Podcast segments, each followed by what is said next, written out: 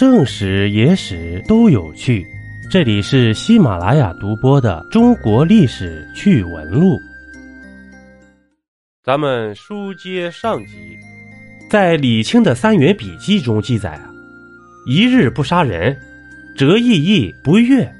这张献忠入住四川以后，看见小孩就蒸了吃，看见妇女呢就带回军营，让部众轮流奸淫。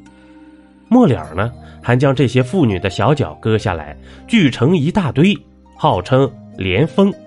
因为古代的妇女啊都是三寸金莲，所以才有了这个称号。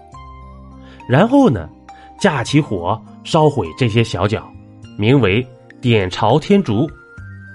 这张献忠啊，还喜视人肉，每立其人于面前，割而治之，就是烤了吃了。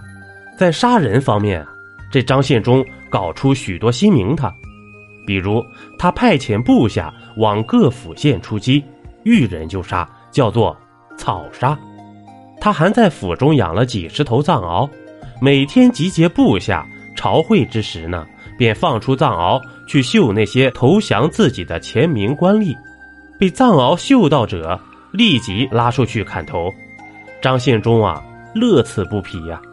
称这为天杀，他自己不读书啊，也格外讨厌读书人，认为读书人奸诈伪善。为此呢，他假意宣布开科举，将数千四川学子骗到青阳宫，全部杀光，尸体啊堆积成山，唯独留了个姓张的书生，此人才华横溢，张献忠很是宠爱，封他为状元。随时不离左右。有一天，这张献忠突然闷闷不乐，对左右说：“呃，不知道为什么，我很爱这状元，一刻也舍不得他，不如杀死了他，免得总是想着。”于是啊，下令将这个张状元斩首了。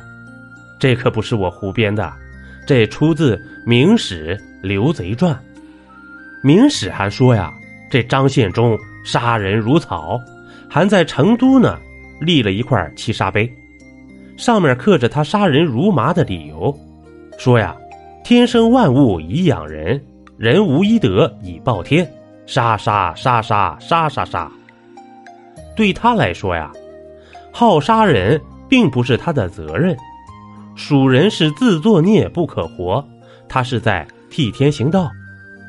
在甲申年一六四四年十一月十日，这大西军驱赶百姓到成都东门外九眼桥屠杀。当刽子手将要举刀时，天空忽然炸响三声迅雷。这张献忠怒斥苍天道：“你放我到人间来杀人，今天为什么用雷来吓我？”于是啊，命令士兵架起大炮，对天空连放三炮。这一天呢。被杀者无数，尸首塞满了河道，这九眼桥下的锦江也因此断流了。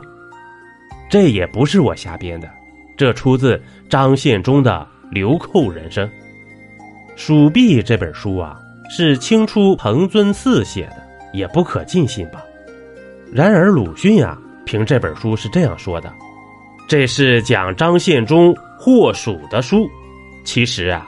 不但四川人，而是凡有中国人都该翻一下的著作呀！一杯故事，一口酒，这里是历史绞肉机，我是金刚经。本集播完，感谢收听订阅，咱们下集呀，不见不散。